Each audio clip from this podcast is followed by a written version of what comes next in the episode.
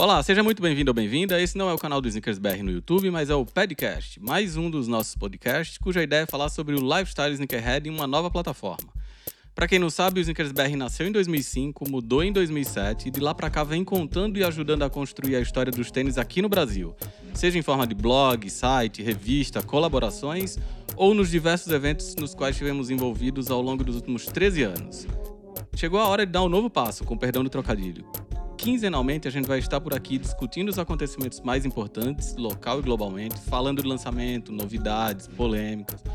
O formato por aqui é uma roda de conversa bem informal, onde você vai conhecer melhor cada integrante do nosso time, seus gostos, opiniões e também vai poder participar conosco através das redes sociais. Além disso, convidados especiais também vão entrar na roda para trocar essa ideia com a gente sobre tudo que envolve a cultura dos tênis.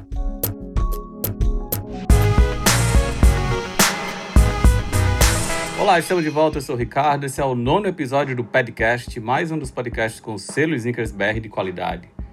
Julho chegou, metade do ano já foi e nós continuamos aqui, cada um das nossas casas, firmes na missão de levar o melhor conteúdo Sneakerhead para você. Bom, a essa altura do campeonato não custa mais reforçar que, exatamente por esse motivo, a qualidade de áudio desse episódio pode não estar tão boa quanto estaria se estivéssemos todos juntos no nosso estúdio mas o que vale é o esforço que a gente está fazendo para manter todas as nossas plataformas alimentadas e olha que elas são muitas. Dessa forma, a gente continua levando conteúdo de muita qualidade para você que nos ouve, lê o site, acompanha a gente no YouTube e em todas as redes sociais. Daqui, acho que do nosso lado, todo mundo, a torcida continua grande para a gente conseguir se aglomerar de novo lá na nossa redação, voltar a gravar os podcasts, os vídeos, todo mundo junto. Agora a gente vai às nossas tradicionais apresentações e hoje não tem nenhum convidado especial, tá só o time básico do Snickers BR. Então, quem começa dando oi aqui pela sequência da minha tela é o Rei de Santo André. Ah, então tá falando de mim, seu Rei de Santo André. Vocês já sabem, né? Felipe. Depois, o Príncipe de São Bernardo. Aí, o Gerson da Capitinga. É o Gerson. É o Gerson o que mesmo? Da Gerson gravação? Mendonça. Gente, Gerson mas você é, o, Mendonça. É você ele. é o Gerson Gomes. Gerson Gomes, no caso. Agora, a simpatia da Vila Mariana. Boa tarde. E por fim, o nosso Cecília e Buarque favorito. Eu, designer. Muito prazer. Bom, quem já está seguindo o podcast e acompanhando o nosso episódio está ligado que a cada novo encontro por aqui a gente começa o papo sempre com uma rodada de discussões em que os temas são trazidos por esses incríveis integrantes do nosso time. Dessa vez, quem começa é o Jaime, sempre com aquelas perguntas que todo mundo entende de primeira. Não gostou, não faz. É, Caralho, manda uma voadora gratuita, senso de humor passou longe aí. O meu tema dessa semana surgiu por conta do novo Mizuno, né? O Energy Runner. Ou, como é que vocês falaram de manhã? Energy? Não, Energy. Energy. E aí é um tênis bem ah, espafalhatoso, né? Tipo, Espalhafatoso. espalhafatoso. Ele vem com umas bolinhas de espuma estouradas por todo o solado. E é um tênis que o visual já chama bastante atenção. E lá fora ele custa 300 dólares. E aí acho que esse assunto evolui para modelos de tecnologia visível. Então dá para falar de Night Shock, Spring Blade, Mizuno, Prophecy e por aí vai. E eu queria saber qual que é a opinião de vocês sobre primeiro tecnologia visível e se vocês gostam ou não gostam, se é necessário ser visível ou não é, não precisa e por aí vai. Necessário não é. E gostar nem sempre eu gosto.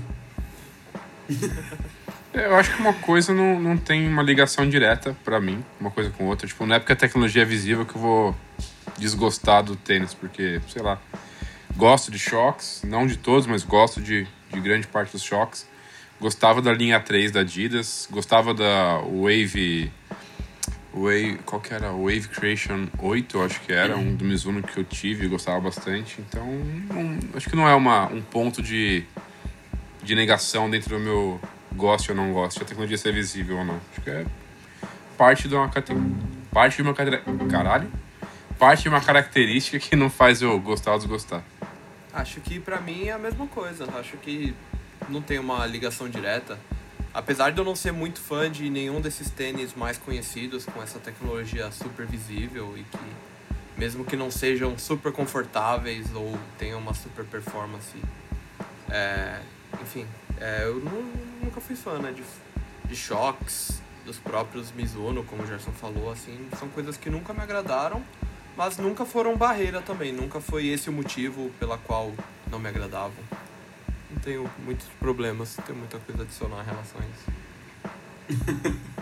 Eu acho que não dá pra generalizar, porque não dá pra dizer que eu não gosto de tecnologia visível, porque Air Max é tecnologia visível e eu gosto de Air Max. Então, é, eu acho que é muito mais caso a caso, é, são avaliações individuais. é, acho que exemplo do guia eu também não gosto de muitas dessas tecnologias visíveis que muita gente gosta, então nunca gostei de choques, nunca tive um. É porque a tecnologia visível muitas vezes vem associada com uma coisa totalmente fora da função, que é a primeira extravagância, e essa extravagância entrega a ostentação, né? Então, normalmente são modelos mais caros, e acho que é ali que começa a, a polêmica, assim. E é, eu também não tenho nada contra nem a extravagância, porque se for falar tecnologia visível e coisa recente, pô, a gente vai falar lá no final do episódio de é, Zoom Warrior, de Nike ISPA, e eu acho que eu e você, Jaime, dessa, dessa turma que tá aqui, somos os únicos que gostamos daquele tênis, eu acho. É, então, meu problema não é com extravagância nem é com tecnologia visível. Meu, minha relação é muito mais individual com cada modelo e acho que com o tempo, assim. Então, quando todo mundo tá usando shocks, eu definitivamente não me encaixava naquele estilo. Eu quis usar as coisas mais retrô. É, então, por isso eu não tenho nenhuma conexão emocional com shocks. Não, não me atrai. Mas o meu problema não é ter ou não tecnologia visível. Acho que é avaliar caso a caso cada um dos modelos. É, querendo ou não, Futurecraft 4D, essas paradas caem tudo nesse mesmo visível. campo, É, né? isso que eu ia falar, Ultra Boost, Vapor né? Max, Ultra Boost. É, hoje em dia acaba, que, acaba sendo, acho que a maioria né, das coisas mais atuais, assim, que pelo menos que nasceram pra performance ou pra criar um, um visual diferente. E a gente acabou não falando sobre o Energy, né? Energy. Energy. Energy. Gostaram? Ah, é? O que vocês acharam? Eu não. Eu não gostei, não. Me lembrou um doce a sola, não gostei não. Puta, parece aquela, aquele suspiro de bazar, né? Parece, o cara é colorido. Verdade. Ah, eu acho que é um lance meio pra ser chocante mesmo. Eu imagino, assim, os caras criarem uma parada pra todo mundo falar e depois eles adaptarem isso de outra forma aos tênis da Mizuno, sei lá. Acho que estranho, diferente, né? É, então não, Estranho não e me agride. Não, não me agride, mas também não me atrai. Não, não me deu vontade de usar. Eu acho meio divertido, diferente né? de- Eu acho parece acho- lance de figurino, assim. É, parece que tem um, um Instagram que eu não vou lembrar agora, mas Estúdio, Estúdio Hagel, talvez, É. que, que sempre posta uns experimentos desse tipo. E me parecia as coisas disso, assim, quando. Sei lá, até as coisas da própria Nike, quando eles foram é, anunciar React, por exemplo, que tinha umas peças de campanha que eram umas espuma cortada, numas camadas de não sei do que. Parece uma coisa mais lúdica do que um- uma tecnologia de tênis de corrida, né? Joyride. Joyride também. É que eu acho que, assim, a gente falando de Profs, Spring Blade, Shocks, volta aí uns 5 para 10 anos atrás, né? Shocks até mais tempo. É, e hoje tem uma, um outro tipo de extravagância que é. E aí sempre os caras vão usar como desculpa, ah, não, é porque é funcional, e aí a gente é performance e tudo mais. Por exemplo, tem aquele tênis da Roca One, que é um que o solado é, é, é gigante, ele é todo expandido, e a Roca One fala, tipo, não é nem pra subir escada com esse tênis. Botou no pé, só sai pra correr. É, tem esse da Mizuno, tem o Alpha Fly, que querendo ou não, é um, é um tênis todo, todo um trambolhão ali, que parece que entrega muita performance. Então, não sei, pra mim esse tipo de novidade agrada, assim. É difícil. É difícil eu olhar torto pra esse tipo de coisa. É, quando eu vi o roteiro, a primeira coisa que eu pensei é, tipo, nos grupos que eu tô, por exemplo, de bike no Facebook, sempre surge uma discussão, principalmente nos grupos de bicicleta de pista, fixas e afins. Tipo, ah, vocês acham essa bicicleta bonita? Ah, que não sei o quê, porque é sempre um design muito diferente. A galera fala, meu, não é para ser bonito. É para ser funcional, é para ele ser ágil, para ser rígido, para ser.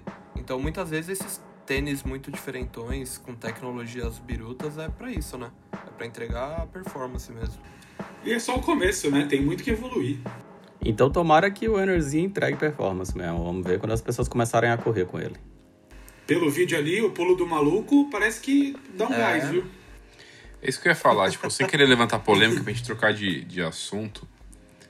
Mas você não vê um cara que é um maratonista correndo com esse, com esse tipo de tecnologia. E, tipo, você não vê o cara usando um Mizuno Prophecy, você não vê o cara usando um... Mas acho que essas tecnologias são para quem é corredor pesado. Quem é corredor de maratonista é leve. É outro tipo de calçado para outro tipo de corrida, outra Então, aí, aí é que vem minha questão. Essa tecnologia é pra corrida ou essa tecnologia é pra vender? É, Toda essa. tecnologia é para vender, na real. Ah, tem umas que entregam performance, tipo essa linha nova com fibra de carbono e tal. É bem pra performance, pra impulsionar o cara e tal. Mais do que venda, eu acho que ela entrega resultado. Agora, essas outras, assim, sei lá. eu Não sei. É um tênis que eu acho que pecaram pelo excesso, assim. Ficou muito, muito, né, a sola. Se eu fosse, talvez, acho, um pouco menor, a galera não ia tão.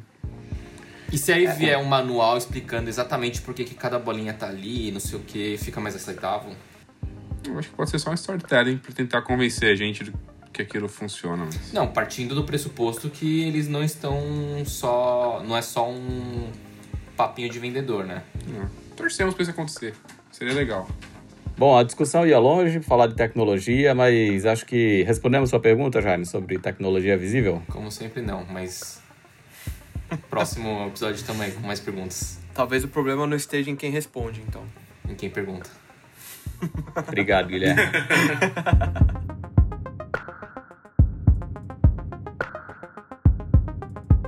Sua vez, Gerson.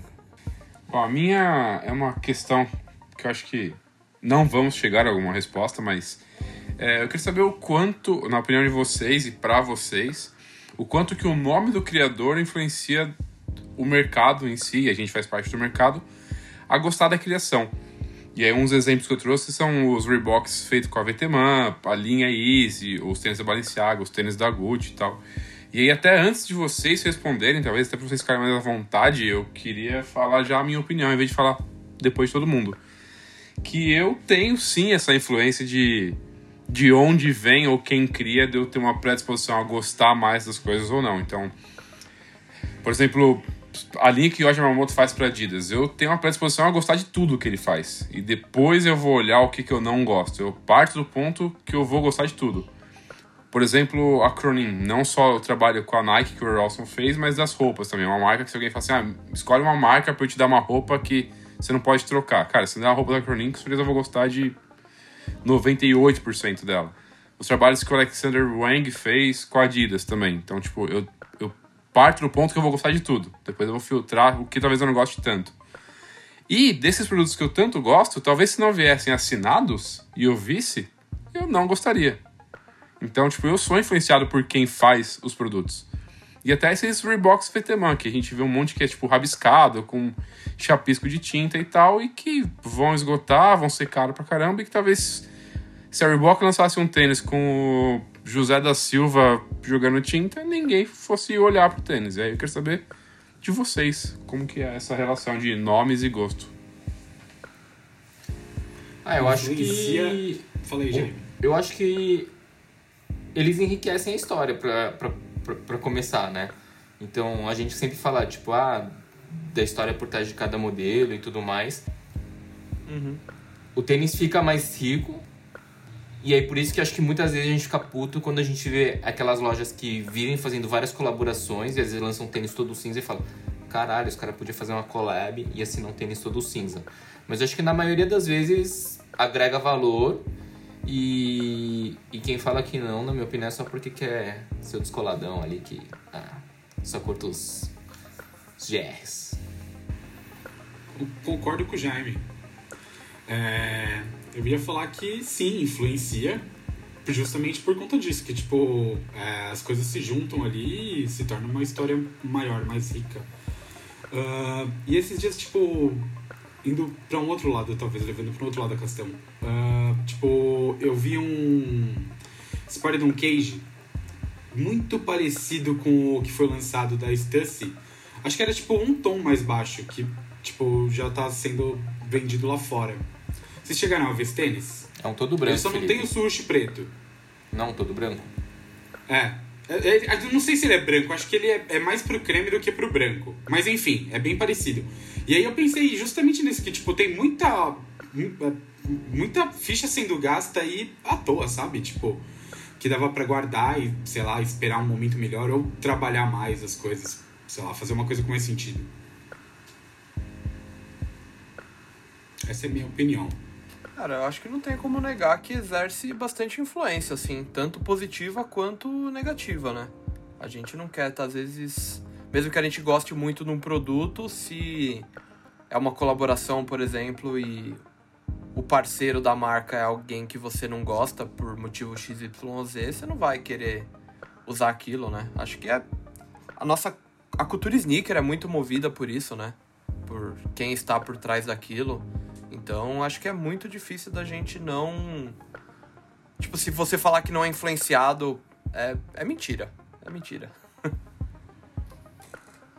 É, eu concordo também. Acho que influência e assinaturas são parte do que é a cultura sneaker e a cultura streetwear. Acho que a gente falou até que bastante aqui sobre esse assunto, porque ele acaba caindo no território das colaborações e a gente já falou bastante de colaboração. Só que eu acho que eu tenho uma diferença do Gerson. Não tem ninguém que eu olhe e fale tudo que fulano faz eu gosto e só depois eu vou avaliar o que eu não gosto. Tipo, ninguém. Eu fiquei tentando pensar aqui se tem alguma marca ou alguém e ninguém, assim. Todo mundo. é, eu, eu sou atraído mais pelo produto, mas ter, acho que tanto a questão de ter alguém ajudando a assinar o produto, quanto a questão da dificuldade de conseguir, que é outra coisa que a gente vai falar um pouquinho mais pra frente, influenciam. Quem falar que não influencia, tá mentindo, assim. A influência vem de quem faz, de quão difícil é conseguir e o quanto aquilo vai trazer de satisfação pra você por ter uma coisa que ninguém tem, entre Então, aspas. um negócio que é que cada é- vez mais difícil. Uma coisa que às vezes a gente acha meio tosco quando, sei lá, comentam nas nossas fotos, mas que em alguns casos se enquadra é tipo, ah, esse tênis tá todo mundo falando que é feio, mas se fosse o fulano que assinou, vocês iam gostar. Isso é real, tem coisa que a gente só acha da hora porque é o fulano que assinou. Ah, eu acho que é, é mais ou menos. Pra mim é legal quando é o fulano que assinou, se fizer sentido. Pô, se fizer sentido com tudo que o fulano faz. Pô, não é porque todo mundo achou que o Force One branco com o box logo da Supreme é tosco que eu não vejo sentido naquilo. Ah, É, do- é- é exatamente a linha de pensamento da camiseta da Supreme. É uma camiseta branca com um box logo no peito, mas que ninguém fez antes. A Supreme foi lá e fez. E conseguiu fazer disso uma marca registrada deles. Mas eu acho que tem isso. Tem, tem o lance de, de você ser sugestionado. Talvez, então, se esse Spiridon que o Felipe falou chegasse às lojas antes da, do, da Stussy, ele passasse despercebido, ninguém desse nem bola pra ele, e aí depois o da Stussy muito parecido, todo mundo pirou porque ele era da Stussy. Eu posso só, só jogar uma lenha nessa fogueirinha? Joga aí Manda. um caminhão inteiro. Desse tênis, desse Spiridon Cage. E aí eu vou trazer um paralelo à votação que teve no nosso, no nosso Instagram sobre as collabs de ASICS para ter a, a preferida dos nossos seguidores. Embora seja um tênis bege, simples, com as escritas pretas e o swoosh preto, ele traz um material diferente. Que esse tênis bege que tá na loja, GR, talvez não tenha. Assim como o Jorite 3, que a, a ASICS fez junto com a Rain Champ, ele a princípio é um tênis cinza, mas é um tênis que tem partes construídas em moletom. Que a ASICS não faria normalmente isso. E que esse é um material que a parceira dela usa nas roupas dela. Então, tipo, pra mim, pra esse ASICS Special 3, por exemplo, faz muita diferença. Porque é um tênis cinza, simples, mas que é muito bonito. Mas que ao vivo ele cresce muito por causa do material. Tipo, ele tem uma costura pespontada atrás, tem os detalhes. Mas ele tem um algo a mais que se fosse um Yacht 3 cinza GR, não teriam. principalmente o material. E esse da Stance também. Então, tipo, eu acho que é meio que o contrário do que eu falei, assim, ele, eles vão além um pouquinho do tênis que traz só uma coisa que você olha. Acho que o grande exemplo foi a foto que eu vi do, do VTman mesmo, assim, tipo, de ser um negócio tudo coloridão, com, com sabe, parece feito de caneta tal. Parece um custom X que qualquer pessoa faria, ou qualquer artista com um bom desenvolvimento faria, um custom. Mas que é assinado por uma marca que faz a galera gostar, assim. Tipo, não tem algo que você vê que é tão diferente. Mas era isso. Beleza. Bom demais. É, ele, ele, ele puxou a discussão, falou que ia jogar lenha na fogueira, mas no final das contas não teve lenha nenhuma. É que a gente Só tá indo, a gente tá indo A muito única- longe nessas conversas. É melhor a gente passar para o próximo. A única lenha foi o fato daquele ASICS Geolite 3 ter ganho a competição, que pra, acho que foi decepção pra todo mundo que tá aqui, menos pro Gerson. Menos pra mim, é. Pra mim ele é muito foda. Muito foda. Enfim, então não vamos entrar nessa discussão, porque ASICS Geolite 3 pode ser tema de um outro podcast. Agora é a vez do Felipe trazer o Eu- tema dele. Vou falar de uma outra influência aí. A influência das sandálias. Mano, nos últimos meses a gente tem visto que um monte de tênis meio sandália, sandália que parece tênis. E é um bagulho que tá acontecendo aí, né? Vocês estão vendo. E eu queria saber a opinião de vocês sobre. Do, se vocês gostam, de quais vocês gostam, se vocês não gostam. Eu, eu queria começar com. devolvendo uma pergunta pra você. Fala. Quando que um tênis passa a ser uma sandália? E uma sandália passa a ser um tênis? Então, eu não, eu não sei também. Porque tem um grande problema. Essa pergunta pra cá. Porque tem tênis que parece sandália e tem sandália que parece tênis. E aí, Então, tipo, porque eu, a não princípio, sei fala- que é o que mais. Eu, a princípio, falaria- falam que é sandália e não, é, não parece, né? Ou É, então. É, é isso que ficou, tipo, eu fiquei pensando, tipo. a- daqui a pouco a gente vai chegar no, no assunto lá, mas tem o. O que saiu agora na coleção. Overreact Sandal. Isso, Overreact Sandal. Mano, pra mim é um tênis. Mas eles estão falando que é sandália. É, a construção do cabedal desse aí é retirado de uma sandália daquelas sandálias de tira, só que ela é um pouco mais fechada. Eles só colocaram o nome de sandal para remeter a isso. Acho que foi mais uma brincadeira do que dizer que aquilo é uma sandália, né? E é- e é um um calçado nome- fechado. E é um nome que eles vão utilizar também no outro modelo, né? Então é meio que tipo, ó, é tipo Overreact, só que mais aberto. Mais aberto. É. Então, tipo, porque e minha. a Adidas teve recentemente também o pacote de jardinagem, que tinha um tênis ali que é, ele tem. Ele, acho que ele não tem uma língua, né? E ele parece muito com uma sandália também. É que ele é mais vazado uma dos lados. Né? É. E atrás Então, mas também. ele é bem mais sandália do que um tênis, eu acho. A New Balance fez uns também, né? A própria Balenciaga fez aquele tracker, acho, É. né? É. A Roca fez recentemente também um tênis que é bem vazado. E vocês, sei lá. curtem? Pô, mas Tem dá pra o ir muito lá, Rift. atrás. Nike Air Rift existe desde que o mundo é mundo. né? Então, a minha pergunta é justamente por isso, porque eu tenderia a dizer que eu não gosto desse visual. Mas o Nike Chalapuca me agrada bastante. O Chalapuca é todo aberto do lado, né? Com aquela meio aquele queijezinho de couro. Mas ele não é aberto no calcanhar. Eu acho que o, o que faria o tênis ter essa cara de sandália seria uma abertura traseira.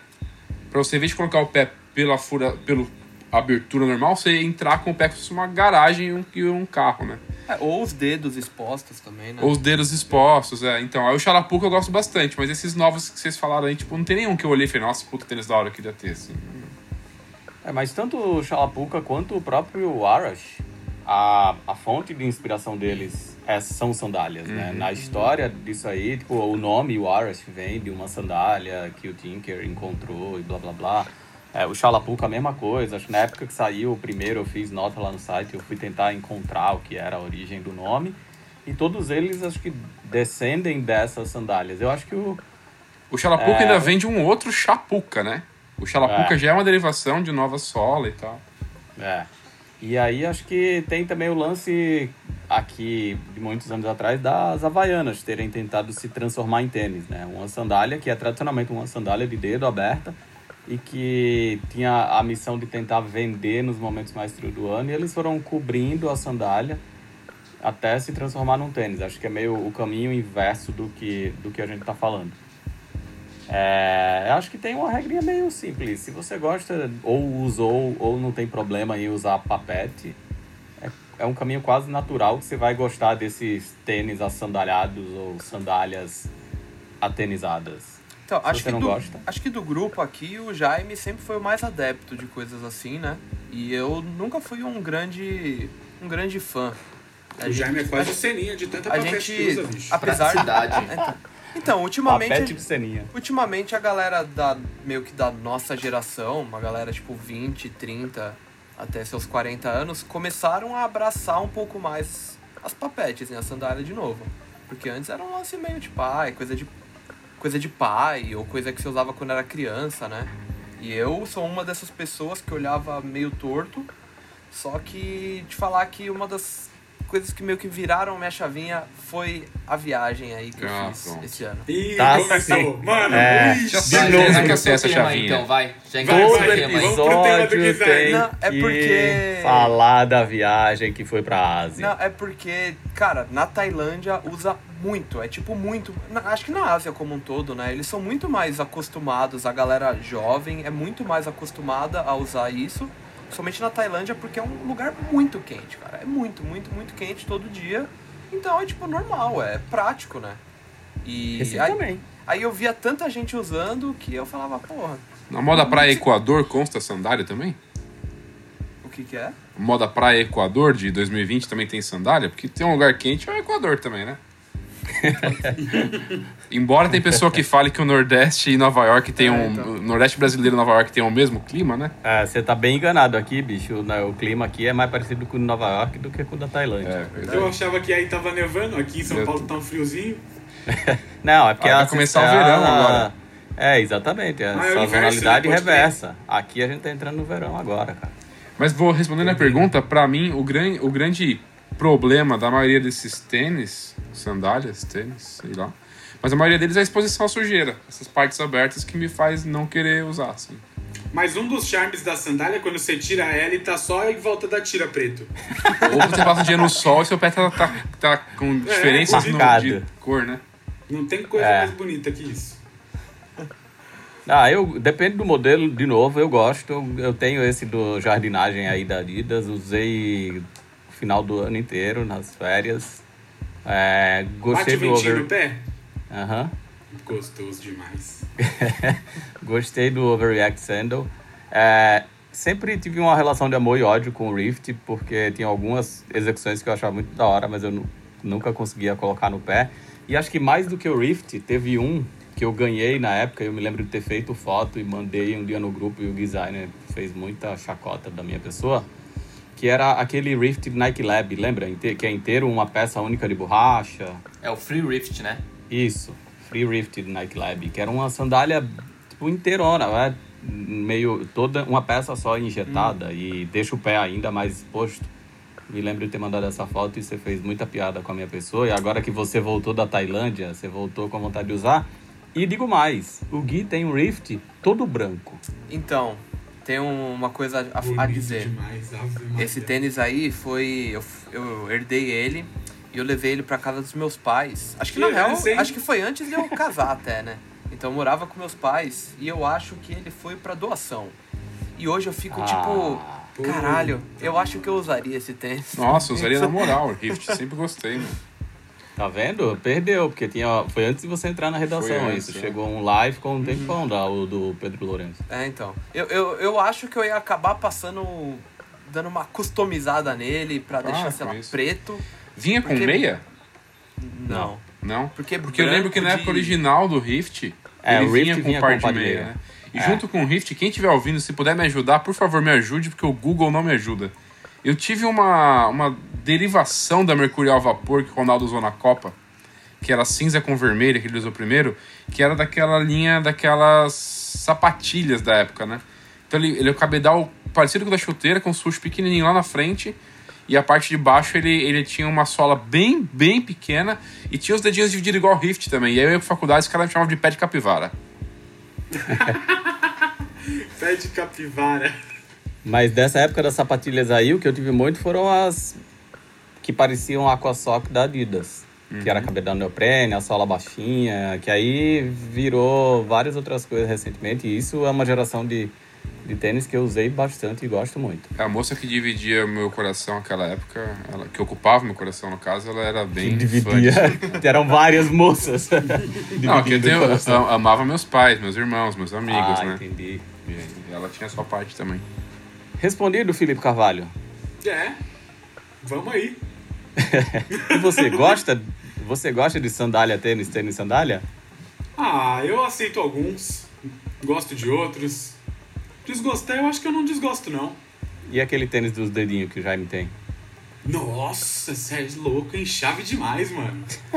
aquele é... Maluco, aquilo ali pra atravessar é, bagulho de carvão. Tá ligado? Pegando fogo. Moe cacau, moço. Coladão de borracha. treinamento de coach. Bonito demais. Agora é a vez do Gui trazer o tema dele, ó. O tema dele tem a ver com viagem. Eu só queria não dar tem, esse não. spoiler. Eu não sei de onde vocês Lógico tiraram que que, tem. isso tem a ver com viagem. Lógico que tem, vai, fala. Não, é bom. Basicamente, a gente gosta de história de tênis e tudo que os envolve, como a gente sempre diz. E acho que uma parte muito grande disso tem a ver, às vezes, com as experiências que a gente tem é, em algumas lojas, né? Então, entrar numa loja tem uma ativação diferente, ou a própria loja é um, um lugar foda de você visitar, né? Que acho que é o ponto forte das lojas físicas, né, em relação às compras online. E eu queria saber qual que foi a loja mais legal que vocês visitaram, ou qual que foi a melhor experiência de compra que vocês já tiveram.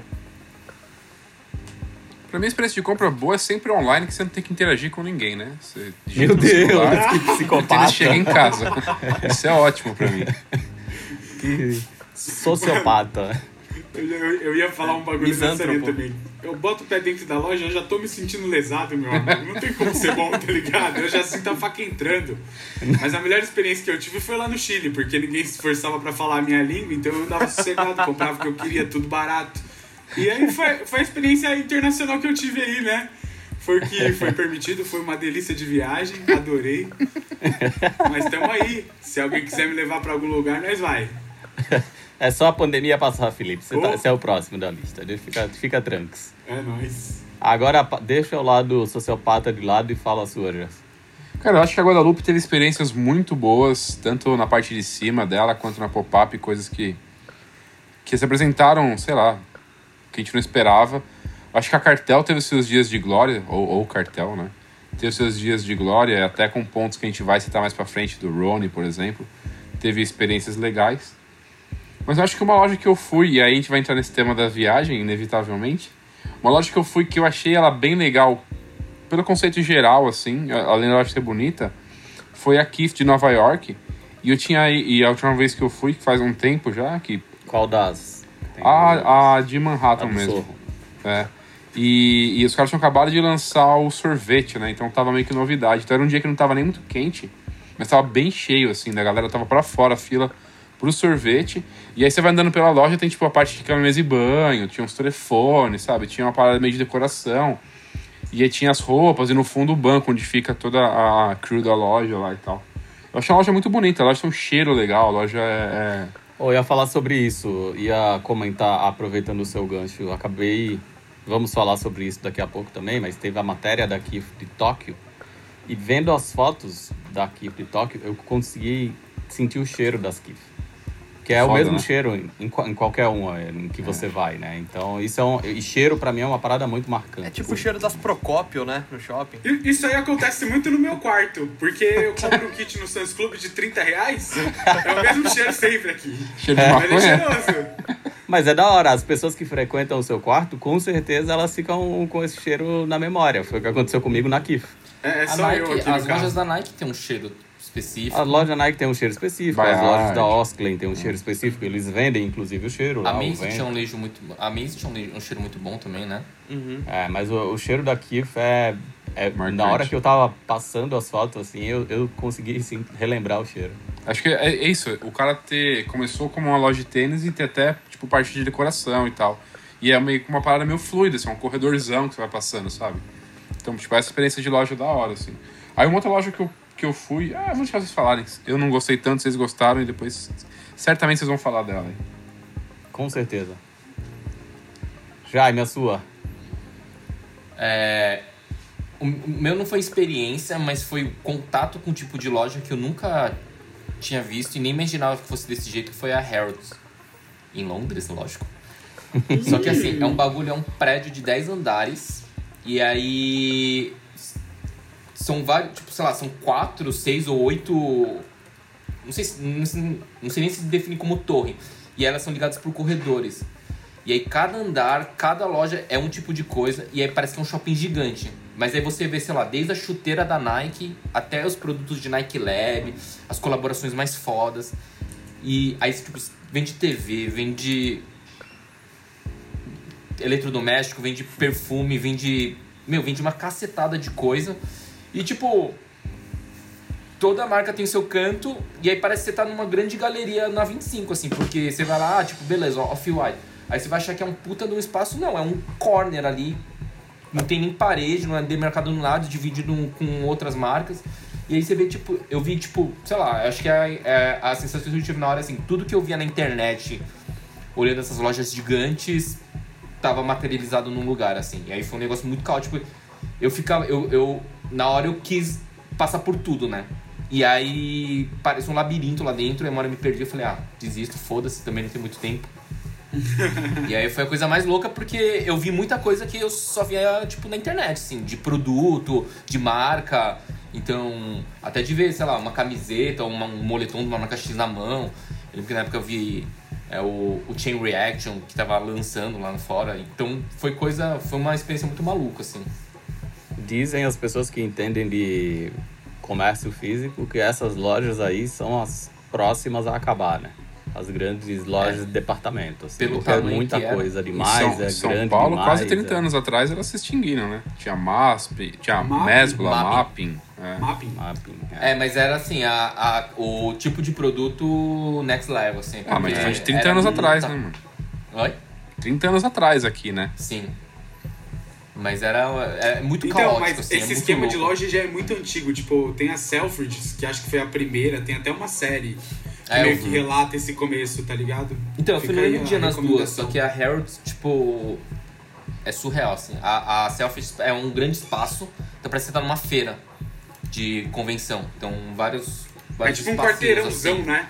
Só que a, a Harrods é, é ambientado, cada espaço, puta, é muito louco, assim, muito louco. Vou dar minha resposta então. Eu fiquei pensando em várias que eu, que eu poderia falar, porque assim, não é oficial, tá? Mas a Sneakers and Stuff de Los Angeles é muito legal. Pelo lugar, pela vibe da loja, por ter um banco que é um carro cortado no meio. O pô, provador, o né? provador é O muito provador é muito legal. É, tipo, a loja é muito legal. Mas a bodega de Los Angeles é absurdo, é impressionante. Você entra numa quitanda e daqui a pouco tá dentro da loja de tênis e roupa, muito legal, assim. É como experiência 300 quer dizer, as duas bodegas, né? A bodega de Boston também é que a bodega de Boston perdeu um pouco já do encanto, porque todo mundo sabe que ali é a bodega hoje em dia. Mas você passar em frente a um prédiozinho que você não sabe o que é, e tem uma pessoa com cara mal-humorada no caixa. Num caixa que tem lá um cigarro, umas balas, umas Produto de revistas, limpeza. produto de limpeza, umas fruta podre, umas coisas assim. E aí tem lá um, uma máquina que na verdade é uma porta, é uma máquina de mentira que é a porta que leva você para dentro da loja. É bem, bem, bem legal. Mas Eu lembrei de um... Foi mal. ah. É, deixa eu só terminar e você lembra. Continua, não esquece o que você vai falar, não. Então. É, não é a melhor experiência de compra, porque, para mim, arquitetonicamente, não é legal a experiência de você ter que subir sete andares e descer sete andares de escada para passar um por um.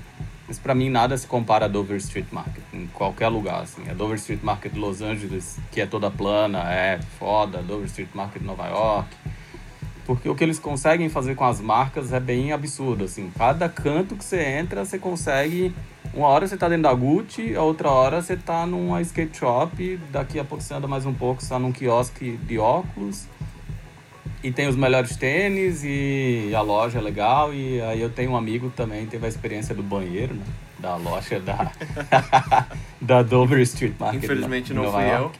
É, é, poderia ter sido Poderia. facilmente. Mas é, são as melhores experiências. Eu acho aqui legal também, como o Gerson falou, todas as que eu já fui, elas têm o mesmo cheiro, tem uma vibe parecida e tal. Tanto a, a de Manhattan quanto a do, a do Brooklyn. Eu fui na de Los Angeles também. Mas, pô, não acho nada demais, assim, acho bonita e só. As outras eu acho que tem um tem um porquê, assim, de você falar, cara, eu quero ir de novo naquela loja da bodega para ver se eu vou ser impactado de novo pelo.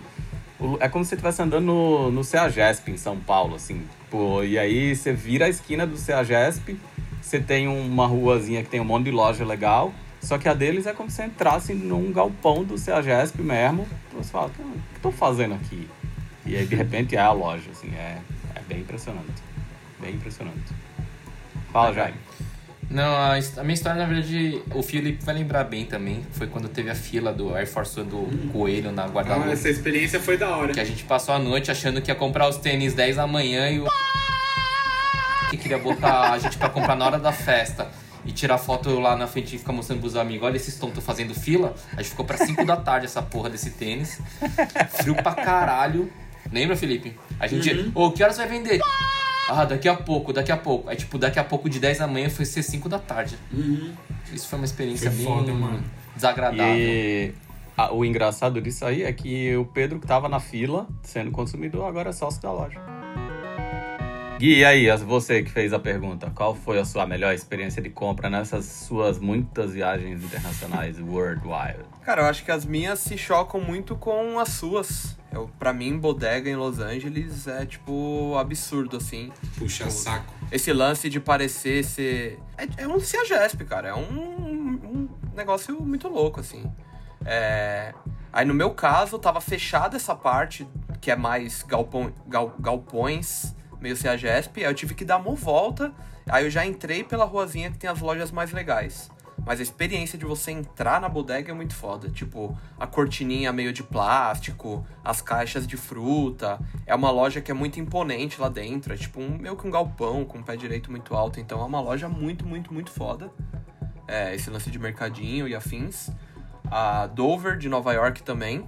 Não como experiência de compra e afins, mas porque o espaço dá a impressão que você tá meio que numa galeria de arte, sei lá, né? Cada cantinho tem uma e essa, para quem não entendeu, fez a conexão, é exatamente a loja que a gente gosta, que todo mundo gosta e que o Gerson detestou. E aí eu dou até uma dica para vocês, dica de quem gosta de vocês. Vocês que gostaram da Dover, quando forem a Punta do Leste no Paraguai, vá até a Nave Shop, que é a versão paraguaia da Dover. É igualzinha, sem graça igual. Só que tem produtos bons. Então, mas é então, mas é pelo lance da ambientação mesmo. A forma é, também, a Nave eles... Shop tem também. A Nave Shop é um nave por fora. Joga no Google, Nave Shop. É uma é, nave. Mas a Dove não é, não é cafona a Dove é um prédio. Não, não falei que a outra é cafona também. Tá, aí você tá tirando os astronautas, pô. Não é cafona. é uma nave que você vai comprar dentro e cada canto é uma cara tal. Tem várias marcas. Tipo, pra mim é. Ok, é uma. Bom, eu, não fui, eu não fui na nave, mas pode ser que se eu que for, seja legal. É, pode ser que eu vá e eu ache legal, tipo, divertido também. É, então meio que isso, não é que, nossa, a experiência sensacional, me fui super bem atendido ou coisa do tipo, não. Mas como um todo, assim, acho legal. E acho que uma que eu já citei num outro episódio, que foi a Hot Rod lá em Los Angeles também. Que é uma loja bem menor, bem, tipo, local. Mas a minha experiência, a forma como eu interagi com o dono, como ele me apresentou, a loja, onde eles estampam as camisetas no fundo. Enfim, é, foi uma coisa também que para mim foi bem legal. Virou íntimo, né? Uhum. É. Até comprou uma, uma cota da sociedade lá. Uhum. Não, mas eu quero falar que na Dover eu fui sim, muito bem. Todas as vezes que eu fui, eu fui muito bem atendido. Não teve nenhum. Inclusive, quando perguntar, ah, é brasileiro, tinha um cara que já morou no Brasil, vendedor, tipo, bem de boa. Bom, Assunto encerrado, eu, dessa vez eu fiz diferente e eu também trouxe um tema para respostas muito rápidas. Quero saber de vocês, qual, é, qual foi o tênis do semestre, já que o primeiro semestre de 2020, pasmem, acabou. E qual foi o seu tênis favorito do semestre? Começando com o Jaime. É, pergunta de prova de escola, justifique sua resposta ou só sim ou não? Justifique sua resposta em duas linhas. O tênis do semestre eu acho que foi o Dunk do Ben Jerry's, pelo, pela loucura que foi, valores de revenda que foram alcançados. E o tênis que eu mais gostei, dentre muitos, foi o Easy Quanto. Porque é um tênis bonito para caralho. Felipe Carvalho. Uh, para mim, o tênis do semestre foi o Jordan Codior, por causa de toda a falação, né? Que causou. E, na minha opinião, o que eu mais gosto do semestre é o New Balance 992 com a Double Taps. Porque aí é a colaboração que vale, né? Bagulho Classudo, bonito pra pegar. Gerson Gomes. Acho que o do, do semestre também que mais reuniu lunáticos foi o Ben Jerry's. E o que eu mais gostei foi o Stephen Tom. Acho que todo mundo sabia disso. Designer. Ah, cara, Ben Jerry's como um todo. E o meu preferido foi justamente o que o Felipe também falou. Eu acho que 992 Double Taps por causa do conjunto da obra. Uma silhueta que eu acho legal e duas marcas que eu acho legais. Toca aí, primão. É nóis, caralho. É, pra mim também, tênis do semestre foi o Dunk Ben Jerry's, não porque... Não pelo preço de revenda, não só por isso, mas acho que por ter aproximado esses dois universos, ter sido uma história que a Nike passou três anos para convencer a Ben Jerry's para fazer, por ter impactado um monte de gente que não fazia parte desse universo ouviu falar do tênis do sorvete, de vaquinha, e também pelo preço de revenda. E eu fiquei pensando muito qual o meu favorito do semestre, e esse semestre eu quase não usei tênis, né? Dos seis meses do semestre eu consegui usar tênis dois meses e, e meio. E como eu não resolvi não passar a, par- a quarentena em São Paulo, eu também não vi muitos dos tênis que vocês viram aí na mão, que chegaram pra gente. Mas tem um tênis que desde a primeira vez que eu vi eu gostei foi o Super Stan. Pela junção do Superstar, que é um tênis que eu gosto muito, com o Stan Smith, eu achei que foi uma junção muito feliz. É, esse tênis é bem que foda. Esse foi o tênis que eu mais gostei no primeiro semestre. Então, eu cheguei a ano. pensar em falar dos Superstars da Yuma Made, que pra mim é muito da hora. Bonitos também. Muito, muito, muito bonito.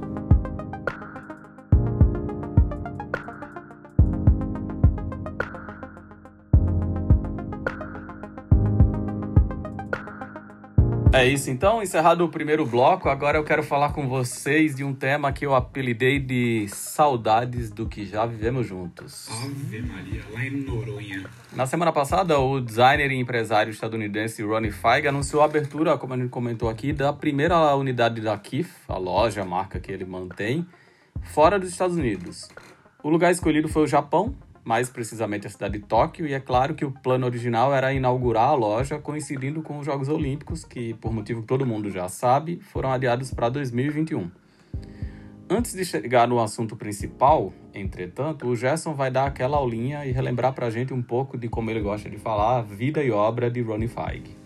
Bom, Roninho, né, como a gente chama ele às vezes que ele vem aqui pro Brasil, ele nasceu como Aaron Ro Ron Feig. Na verdade, só Aaron Feig, né? Esse Ron entrou depois. E esse rapaz viu a luz a primeira vez no Queens, em Nova York, em 16 de junho de 82. E aí, quando ele era uma criança, tinha um primo da mãe dele que sempre tinha as festas de família, ele ia lá no bolso da camisa e dava aquela notinha de 100 dólares dobradinhas. E aí ele ficou meio como. Foi um herói do, do Roninho naquela época, né? E esse maluco aí era o David Zakin, que é o dono da rede de lojas David Z. E não, não por acaso ele foi o primeiro empregador do Roninho. Quando tinha 13 anos, ele foi lá fazer o seu exercer sua profissão como estoquista. E aí, com 15 anos, ele acabou passando a ser vendedor já. Depois, ele passou a gerente de vendas, supervisador. Supervisador, não, né? Supervisor. comprador. E depois, ele foi crescendo na profissão até chegar esse Ronnie Feig maravilhoso que a gente conhece tão bem hoje em dia, né? E aí, por um acaso, nessa rede, essa David Z, rede de lojas, ela não tinha uma proximidade com produtos esportivos naquela época, né? E em 2006, começou um relacionamento com a ASICS. E a ASICS estava com um plano de fazer um retorno de silhuetas clássicas da família de runners dele, que era a galera que carregava o amortecimento à base de gel. Então, dessa história, acho que muitos e muitos canais da BR já contou várias e várias partes, né? E convidaram o Ronnie para participar da criação de três cores especiais que iam ser vendidas só lá na, na Z. Era o projeto 252 na época, que eram 252 unidades de cada cor que seriam vendidos. E esses produtos foram muito sucesso, eles esgotaram no mesmo dia, e aí foi parar na- no Wall Street Journal, isso aí lá em 2006. E começou a ter um grande destaque pro Roninho, né? E aí esse foi o primeiro passo que ele deu a ser esse designer de tênis que a gente conhece hoje em dia. Depois disso ele trabalhou já com Converse, New Balance, Puma, Red Wing, Doc Martens, Adidas, a própria Nike que a gente está falando agora, fora algumas outras marcas que não são do universo esportivo, tipo Tommy Hilfiger, Coca-Cola e várias outras. E isso aí foi o que gerou essa energia para o Roninho começar a pensar em abrir suas próprias lojas. E aí a Kif, que a gente comentou há pouco, ela abriu suas primeiras unidades em Nova York, né, Manhattan e Brooklyn, durante 2011. E esses foram os primeiros passos desse moço maravilhoso. É, e de lá pra cá muita coisa aconteceu, né? O Rony já veio aqui no Brasil algumas vezes, a última delas durante a Copa do Mundo de 2014. Montou pop-up store em São Paulo, fez festa de aniversário. Passa férias no Brasil, né? Ele já vinha muito passar férias antes, né? Ele já tinha essa conexão com o Brasil antes de todo mundo saber. Aí depois ele veio é, uma vez que foi só para o Rio de Janeiro, depois veio outra para São Paulo, em que a gente se encontrou, fez reunião e planejou toda essa história lá do pop-up shop, dos lançamentos que aconteceram lá no Cartel 011. É, durante essa passagem dele aqui na Copa do Mundo, ele comemorou aniversário. Ia falar que o Jaime quase que bateu no melhor amigo dele, mas trouxe deixa lá. Ele trouxe o, na época, não tão conhecido Virgil Abloh pra tocar na festa dele. O Virgil tocou no aniversário do Ronnie em São Paulo, para quem não sabe, e a gente tava lá nesse momento histórico, mas que vale aqui a abertura da loja da Kif de Tóquio. E aí Ronnie, como um excelente contador de histórias que ele é, resgatou o pack de Force One batizado de Cold GP, da mesma forma que tinha os Dunk exclusivos lá do Japão, que foram lançados no começo do ano 2000. Esse pack de Force One mais precisamente e quase inteiramente em 2001 para justificar muitas das escolhas que ele fez na montagem dessa loja, o que inclui o One branco e vermelho, assinado pela Kif, inspirado na bandeira do Japão, que a gente viu um monte de vezes, teve um monte de rumor diferente sobre o lançamento, mas que agora a gente ficou sabendo que ele está sendo vendido somente na Kif de Tóquio, não vai vender em lugar nenhum fora dos Estados Unidos oficialmente, nem nas lojas físicas, nem em versão digital da Kif. Além disso, outra coisa que é, todo mundo que já passou pela Kif comenta é que eles sempre tem aquelas é, instalações de tênis, né? Que começou com o Jordan 1, já foi para o Jordan 2 e agora na Kif de Tóquio é o Air Force One. Porque é, a justificativa dele, esse é um projeto do Daniel Achan, né? As KIFs, os projetos arquitetônicos são deles, ele é amigo pessoal do Ronnie. E a justificativa do Ronnie para usar o Air na loja de Tóquio é que ele sente falta daquela época em que comprar tênis era uma verdadeira caça ao tesouro quando lá do seu quarto no Queens, em Nova York, ele ficava sonhando com um desses Forces que estavam sendo vendidos somente em Tóquio. Esse sentimento de nostalgia e da busca por uma época, digamos, mais romântica da cultura sneaker não é uma exclusividade de Ronnie Fine. O Jeff Staple, quando ele lançou aquela série de Puma Suede com a temática Pigeon em 2016, ele também distribuiu as opções de cores por continente. E essa é uma estratégia que também vem sendo bastante adotada por Adidas e Kanye West nos lançamentos de cores regionais do Easy. Então parece que existe esse movimento de resgate do abre aspas ou da abre aspas verdadeira essência da cultura sneaker, fecha aspas. E uma parte do processo passaria por esse gostinho da conquista, de ter que criar conexões com outras cidades, outros países, outras pessoas para conseguir um tênis exclusivo de lá muitas vezes usando como moeda de troca um outro modelo que só saiu na sua própria região. É, é diferente de só ter dinheiro para bancar essa empreitada, acho que é, a gente até já acabou falando desse assunto aqui em episódios anteriores, quando a gente falou de grau, dos, dos grails. É, coisa que nos, as coisas que nos irritavam no mercado atual, ou na cena, como alguns gostam, mas agora é para valer e eu quero saber. Do que vocês sentem saudades do mercado sneaker ou quais aspectos dessa cultura do passado vocês gostariam de ver resgatados por marcas, lojas e por quem acaba determinando os rumos da cultura, como os próprios veículos de mídia? Eu acho que é resposta clichêzona, assim, mas eu sinto saudade de poder ou conseguir comprar os tênis e aí volta naquela história de que ah, o Bristol sempre existiu, não sei o quê, mas não era tão. tão agressivo, sabe? É, era um negócio de você. Era tão predatório. É, porque era um negócio de você. Tipo, existia um, um valor de revenda, quase que um. Não é uma tabela, mas existia um valor ali para você. para você se situar. E aí você pegava o tênis, colocava dois, trocava por um. Era ali, mas 100 reais, 200, ou, né, pega aqui, depois te faz, faz uma aqui pra mim, eu te faço outra. É, ficou meio estranho, Gerson. Eu quero um tênis, pega aqui. Mas Gostei dessa. é isso, sabe? E aí hoje, qu- quando você vê isso, é um monte de. de de reseller, ah, nossa, fulano me passou no preço, me passou no preço de loja, e aí amigos, só que, sei lá, não. Então, eu sinto falta de conseguir comprar e, tipo, não fazer meus rolos, mas. É, de, sei lá, é desse tempo aí. Vou chorar agora. É, saudades de conseguir comprar, principalmente. De você ir na loja, olhar o tênis e levar, mano. Nossa, hoje não acontece mais isso. Tipo, a galera perdeu tanta noção que. Sei lá. Tem que morrer com os Jordan Mid aí tudo parado. A gente sempre usa o exemplo do Jordan Mid, coitado. Ah, mano. O Ariete. É ruim demais, né? Vamos falar a verdade. Não, tipo, ma- mano, não tô falando que nem. Mano, quem gosta não compra. Mas é feio, mano. O bagulho não. Não é nem baixo nem alto, tá ligado? Tá ali meia bomba. Não tem história. É, Mano, mano. parece o Ariete do He-Man, mano. Olha o Ariete que você É não vê o Jordan estranho, Mid. tá ligado? Você vê que, tipo, é um produto inferior. Eu acho que esse lance, então, de saudade de conseguir comprar os tênis que a gente quer é uma unanimidade, né? Eu acho que é, e junto certeza. disso, saudade do dólar 2 para 1. Também. Ah, esse aí é difícil, hein? Chegar de novo. É, então. Você, designer, é isso? Ah, é. Saudades de ser consumidor, né? De você ter a opção, pelo menos, né? De comprar ou não comprar. Agora é só você Não, e falar. eu acho que só pra complementar e até complementar vocês, é tipo, tá, você não conseguiu porque esgotou rápido, beleza. Ainda assim, ele de certa forma tava, era acessível, sabe? Você não, você não ia precisar pagar 30 vezes o valor dele. Eu acho que é isso. É. acessibilidade em todos os canais, assim. Ah, e eu acho que tem muito do que você falou da, de como era o resell antes, né? Não, não existe mais essa coisa meio romântica de, ah, vou tentar comprar dois pares, um pra usar, um pra guardar e tentar servir de moeda de troca caso apareça alguma coisa que eu quero muito. Não tem Exatamente, eu ia falar essa. disso. Tipo, antes você comprava dois, um era pra usar, o outro era pra ter como moeda de troca, tá ligado? Pra lá na frente vir alguma coisa foda e você tá com tênis da hora também pra poder negociar, tá ligado? Hoje Agora é tudo o um dinheiro, só já é dinheiro, moeda de dinheiro. troca, né? E, é, e o- todos, e um qualquer que as tênis, pessoas mano.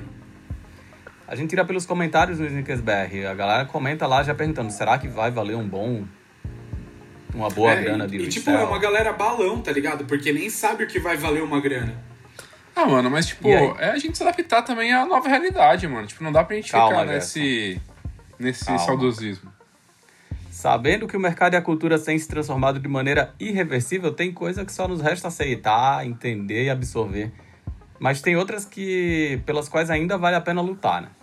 Na opinião de vocês, o que é que não pode mudar sob o risco de vermos acabar a cultura sneakerhead? Eu acho que você não pode mudar, não pode morrer a paixão. O resto é isso aí, mano. Tipo, é o novo. O- antes, o, pré, o novo normal pré-pandemia, sabe? Tipo, é- o mercado hoje é isso. Tipo, vai ter bot pra caralho, vai ter gente querendo enriquecer com isso. E você, uma vez ou outra, vai conseguir comprar um tênis no, no lançamento. Quando não, vai conseguir fazer uma outra troca ou juntar uma puta grana pra comprar um tênis. E, tipo, a realidade é essa. Assim como, tipo, a realidade da música é diferente de 15 anos atrás, a realidade das artes são diferentes, a realidade da novela. Tipo, o cara da loja de CD também deve ter ficado puto com música digital, tá ligado? Os caras da Globo ficaram puto com Netflix. E, tipo, mano, é isso. O mundo hoje é esse, é assim que a gente vai viver, mano. Eu já me questionei algumas vezes de tipo, ah, será que eu gosto tanto quanto eu gostava antes? E justamente o lance de passar por algumas experiências, seja numa loja ou com um produto, é que eu, come... eu revisitei isso e falei, tipo, caralho, é, é isso que me faz gostar. Então, acho que enquanto isso existir dentro de mim e de outras pessoas que compartilham desse gosto, acho que a coisa vai continuar. É trancos e barrancos, vai seguir Até- pra frente. Até porque, voltando ao comecinho desse nosso episódio, quando a gente falou sobre o- os valores de assinaturas e tal, o Ricardo falou sobre a parte de da, da dificuldade de conquistar o tênis, da, da dificuldade da compra e da, da disponibilidade que ele tem de ser menor ou não. Hoje, pra mim, isso é uma coisa que mudou o sentido completamente. Tipo, antigamente um tênis que era super raro, difícil de arrumar, era algo que eu queria. Hoje é um tênis que me dá preguiça que eu nem tento logar no site para comprar. Tipo, ah, vai todo mundo querer? Então, Foda-se, não vou nem tentar. É um tênis que admitir a derrota. Não vou ter esse tênis. Então, no texto da, da Sneaker Freaker, né, que eles soltaram essa semana abordando um pouco disso, é, para mim um dos pontos principais que eles abordam, que é o legal, é isso, de tipo que é nessa hora que a gente começa a dar valor para o que a gente já tem e começa a olhar para outros lados, né? Então, até para quem nos ouve aqui, às vezes não sabe, sei lá, é meio novo nisso e acha que o negócio que é super impossível, difícil, é sempre o mais legal e não é, né? A gente começar a olhar para outros lados e ver que não precisa se matar para às vezes comprar um produto que seja de qualidade ou bonito ou tipo. Não, e, e nem por isso, tipo, o produto não tem qualidade e deixa de ser bonito. Tem tanto, tipo, tênis GR aí foda, tá ligado? E é o caminho, tá ligado? A gente gosta de tênis, então a gente vai olhar pra esses tênis agora. Porque, mano, é, a gente tá vendo aí, tipo, tá muito difícil de comprar, mano. Sei lá, acho que desde o ano passado, esse ano aqui eu não comprei tênis nenhum e não foi porque eu não, porque eu não quis, tá ligado? Teve vezes que eu tentei e não rolou. Mas beleza, tipo, sempre vai ter o próximo e é isso. Acho que é continuar aí nessa luta. Pra fechar a discussão, você quer trazer a sua dose de sabedoria pra gente, Arne? O que é que não pode Ah. morrer? O rock. Isso aí já morreu faz tempo. Tá louco, eu acho que não, mano. Só o samba que não pode. Esse não pode rock deixar. tá vivo no coração dos velhos motoqueiros. Fora o rock, é só isso? Ah, eu acho que eu tá um pouco de tudo, assim, do que todo mundo falou. É. é voltar nas histórias, é, ter inovação e paixão. Então tá. Novos tempos, novo normal, expressão que tá proibida quando gente voltar pra redação, mas esse parece ser o novo normal da. Só que eu acho que vai ter mudança. Eu acho que é, tem o lance de a, a paixão não pode morrer, mas quando você maltrata demais a paixão, ela morre. Acho que vai muita gente pode começar a desencanar disso porque fala, não é pra mim, é tão inacessível, é, preciso ter dinheiro demais pra entrar e acho que aí entra o storytelling, a informação de mostrar para as pessoas que cultura sneaker não é só hype. Cultura É, sneaker é cultura sneaker, hype é só uma parte dela, né? é isto.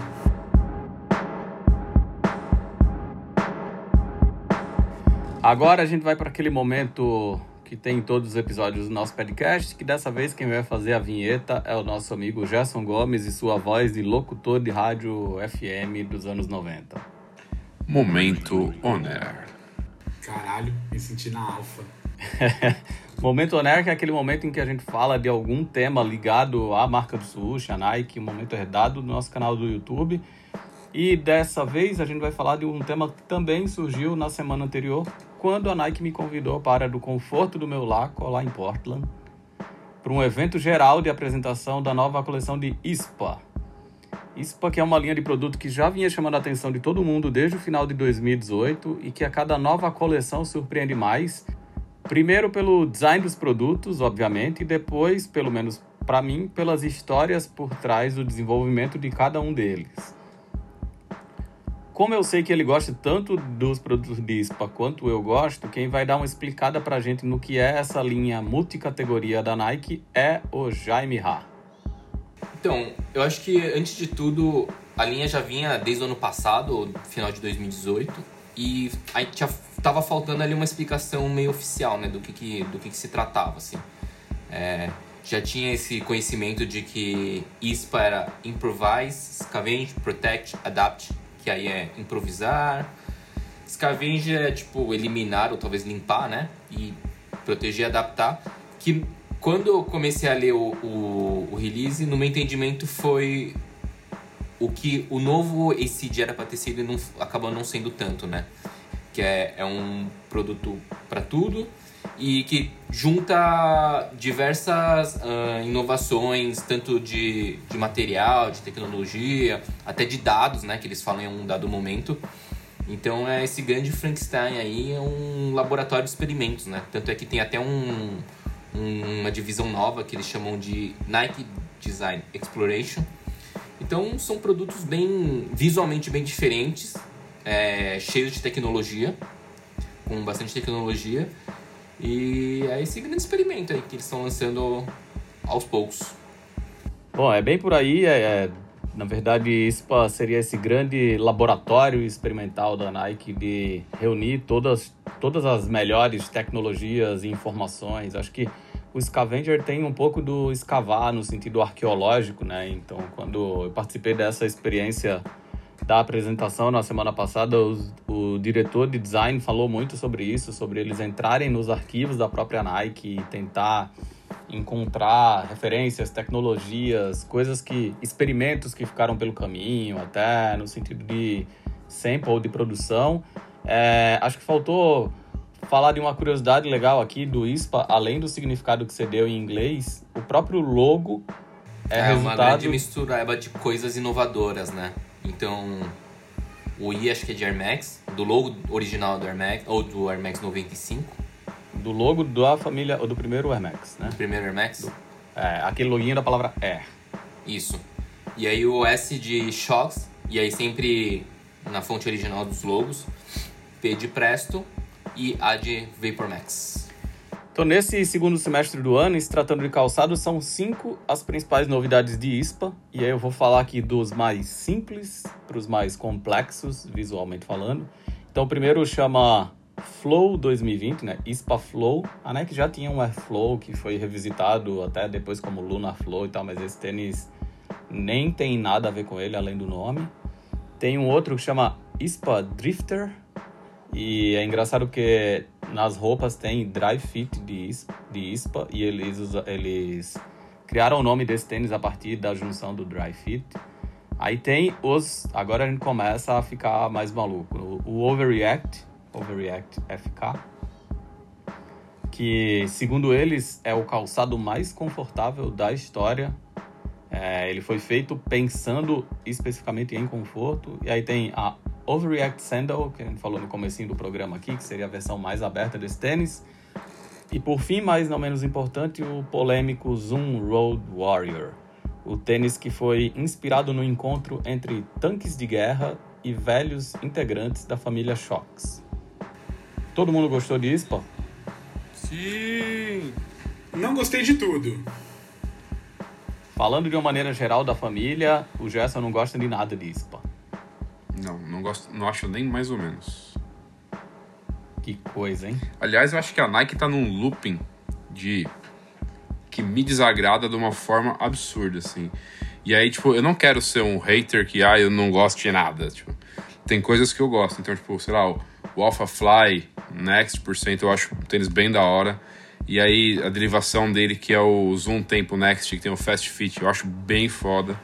E aí tem, teve aquele packzinho do 10th lá, então tem o Re- React certo, que eu acho da hora. Também tem o Já Zoom Mock. coisa pra caramba, bicho. Então, não tem mas nada a ver com isso, pô. Disso é, não tem nada a ver com ISPA, mas assim, são as últimas novidades que a Nike tem feito, as últimas lançamentos que a Nike tem feito que tem me desagradado assim quase que 100%. E pra não falar que tem que me desagradar 100%, tem esses que eu penso que eu gosto, assim. De ISPA, cara, não tem nada que eu acho nem mais ou menos, assim. Eu acho tudo terrível, terrível, terrível. Que isso. Eu gosto. Você, Felipe? Eu gosto dos Overreact. O... Num grau de complexidade, o número 4 e o 3, acho que é aí na sua lista. É, o nome. Eu tenho o Overreact Senda, o outro é Overreact alguma coisa, não sei. Gosto FK. dos dois. O, o que não é o sandália, ele tem umas coisinhas que não me agradam tanto, mas eu acho que dá pra melhorar aí com o tempo. Eu acho que essa trama que eles estão fazendo cheia de restos de fio, todo multicolorido, É. é uma coisa muito foda e que acho que talvez a gente canse de se ver de tanto que vai aparecer, porque tem os Vapor Max dois- é, 2020 que estão pra vir aí também com aquela Pô, esses são da hora também, esqueci de falar. Esses E é um bagulho muito foda, assim. O, o Overreact, a cor mais clarinha, que também é todo, todo com essa trama multicolorida meio irregular. Eu acho tudo muito foda.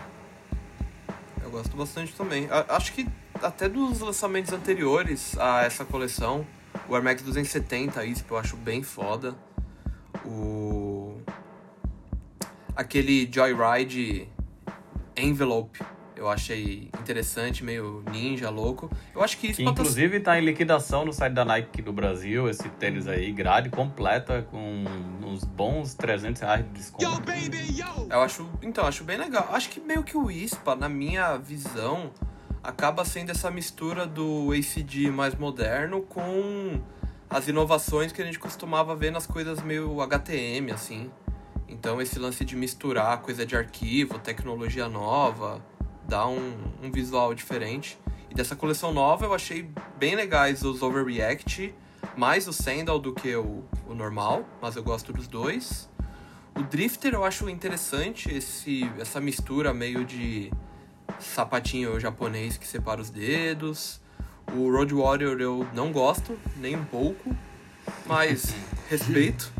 O respeito pela. Ah, pela inovação visual mesmo, assim, de levar as coisas à frente. E qual que é o outro Flow 2020 eu não gosto. Eu achei feio. Acho que é o único que eu acho feio, assim.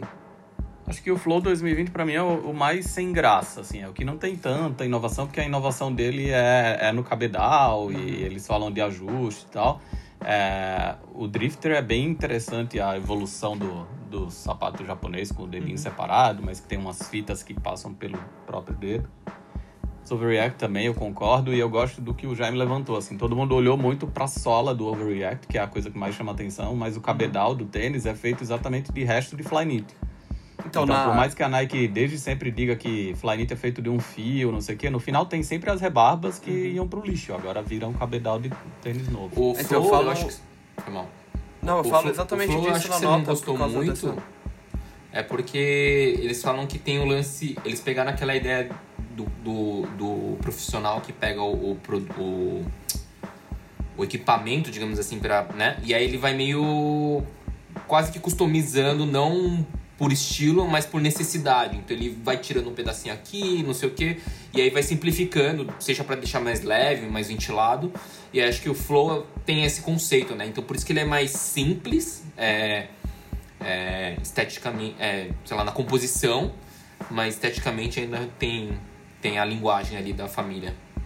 É, eu gosto, eu gosto da filosofia como um todo. Eu, eu me lembro de ter gostado já dos primeiros modelos de, de ISPA, quando eram aquelas variações do React Element. Lembra que tem um branco que fecha meio na lateral, assim? Então Legal aquele também. tênis já era bem legal. Só o 720 que não é... Que é a única coisa que acho que me desagrada, assim. Que é aquele Mas com o- catapora. É, mas os outros, em geral, eu acho bem da hora. É, eu também. E as roupas, apesar de ter convicção de que elas não são pra mim, eu acho que os experimentos que eles estão fazendo nessa coisa de tecnologia são, são bem, bem legais. Aquele jaqueta inflável, né? Tem jaqueta inflável, tem calça com tecido térmico, tem colete, tem Tem boné É, até, tem bastante coisa. legging, tem boné. Nessa coleção tem algumas coisas bem malucas e acho que a experiência que eles criaram, que quando esse podcast for pro ar já deve estar funcionando, que é ispa, ispa.live, ispa.live, vai estar aberta para todo mundo. É a experiência que, de acordo com a Nike, a gente é, participou no dia do lançamento, que agora qualquer pessoa pode entrar no site, aí tem um zine que é muito legal, o catálogo também é legal. E aí fica a torcida pela chegada de todos os produtos aqui no Brasil e que a gente consiga comprar, né? É, essa Eu nem parte faço questão, é viu? importante. Ah, não, a Pô, gente... a Sand- a- o Overreact Sandal, o beijinho, eu fui aqui enquanto vocês estavam falando, dar mais uma olhada aí, eu achei bem. Ele é bem da hora. Eu ia perguntar favorito, destaque positivo ou negativo, mas acho que todo mundo já respondeu. Se os que gostaram quiserem falar seus favoritos rapidamente, Felipe Carvalho, Overreact Sandal ou Overreact? Sandal. Jaime Ha, favorito? Road Warrior. Guilherme Lopes? Sandal clarinho e o Drifter clarinho também. O meu é o Warrior também, empatou. Não O o Warrior o seja é nenhum. bonito. É, o Gerson é nenhum. O Gerson é destaque negativo. O Warrior, ele acha horroroso. Ah, não, não, não dá pra colocar o Warrior no fim da fila, não, mano. Acho que é um empate, empate técnico de todos eles. Nossa, nem ferrando. É a minha opinião, posso? Toma, Toma. designer, vai. Mas se o, mas se o Toma. Matthew Williams for lançado como ISPA, aí consegue ficar no fundo da escala. Puta, mano, do Matthew Williams é, é usado demais, né? Aí não dá. O Jaime gosta. Sim. 5 centímetros de sola pra trás. Você é louco é pra andar de ré. Bom, chegamos àquele momento em que todo mundo fica triste porque acabou o nono episódio do podcast. Ah, Achei que iam me deixar no vácuo de novo, mas obrigado. Daqui duas semanas a gente tá de volta com novas discussões e debatendo alguns dos principais acontecimentos do universo dos tênis com vocês.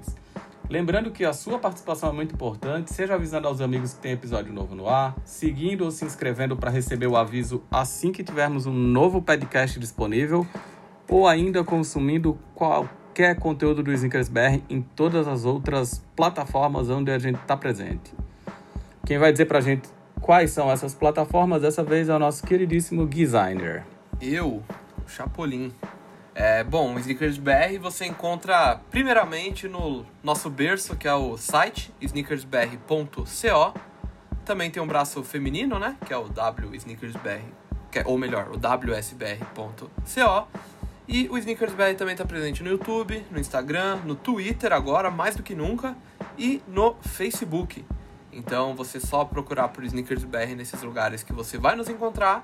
E o W Sneakers BR, que além de ter o site, tem também o seu Instagram. Então só procurar por W Sneakers BR. E vale lembrar também dos nossos podcasts, que tem um que chama Podcast, não sei se vocês conhecem. E tem também o outro que é o Calçando Histórias, que teve uma pré-temporada aí, que conta a história do Adidas Superstar e esperamos que em breve tenhamos uma nova temporada aí com mais coisas bem legais para falarmos. E as coisas também muito importantes de serem reforçadas são os conteúdos especiais que muitas vezes vêm na forma de Instagram é, Stories, né? Então acessem o nosso Instagram lá, clica no negocinho que fica em volta da nossa foto e confira as novidades. Que aí quem vai dizer pra gente que novidades são essas é o Felipe Carvalho. Vixe, tem bastante novidade, hein, rapaz? tá rolando o quê? Mini Cofre, que é um quadro da revista que a gente adaptou pro Instagram e aí a, a gente convida alguns amigos é, pra ir lá no Instagram e falar sobre os tênis que eles gostam. Tem o quiz pra você testar os seus conhecimentos, tem o glossário, que é praticamente a Barça do Sneakerhead ali na nossa, na nossa página. cara, mano. Barça, pouco a gente vai saber o que é, mano. Puta, Barça. será? Porra! Bom, Barça era um mega dicionário. Uma enciclopédia. Uma enciclopédia. Os burros. Nem ele sabia o que era Barça. É, é, é Dicionário. tudo improviso, né? Dicionário É. da vida como ela é. Fora isso, tem os resgates que estão rolando ali no IGTV, que tá rolando uns unboxings também. Ah, live eu acho que não tá tendo mais não, né? Se tiver, live tá vocês vão uma ficar parada. sabendo e vão lá ver a gente. Mas você falou em vídeo e o YouTube, como é que vai? YouTube vai bem também, rapaz. Nossa, tá cheio de conteúdo. Ah, ah, eu não, não sei Amigo muito meu não o que leu o falar sobre roteiro. YouTube. não sei muito o que falar sobre o YouTube. Mas Amigo meu não tá vídeo. com o roteiro aberto na Fala, você vai tirar zero com lá, cola, pode, Pode mano. entrar lá. É, de segunda a domingo, meio-dia, entra no nosso canal, vê os vídeos, dá like. Pode ser de É quarta a isso. terça também. Todos os dias. Ó, já que ele não falou o texto que tava na, na tela dele, porque provavelmente o texto não tá na tela dele, tinha um gancho pra minha próxima fala, mas já que ele não falou, no YouTube também tem o Sneaker Nerd, que é o caçula da família, onde quem dá as aulas é o Marcos, né?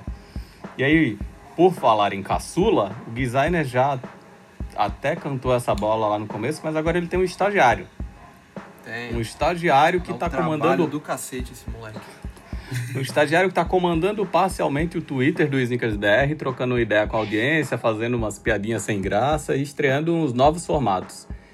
Então, se você não seguia o Snickers BR lá no Twitter, segue lá e interage com o estagiário, porque a disputa dele com o bot, a gente tem um bot, só que não é para comprar tênis, é para twittar as coisas que saem no site, que era quem alimentava antes o Twitter, ainda não está vencida e o estagiário depende dessa sua interação para ele manter o emprego como um subordinado ao designer. Falei tudo? É isso né? então? Acreditamos que sim. Valeu, até a próxima. Tchau. Tchau. Até! Falou. Petcast, um podcast Snickers BR.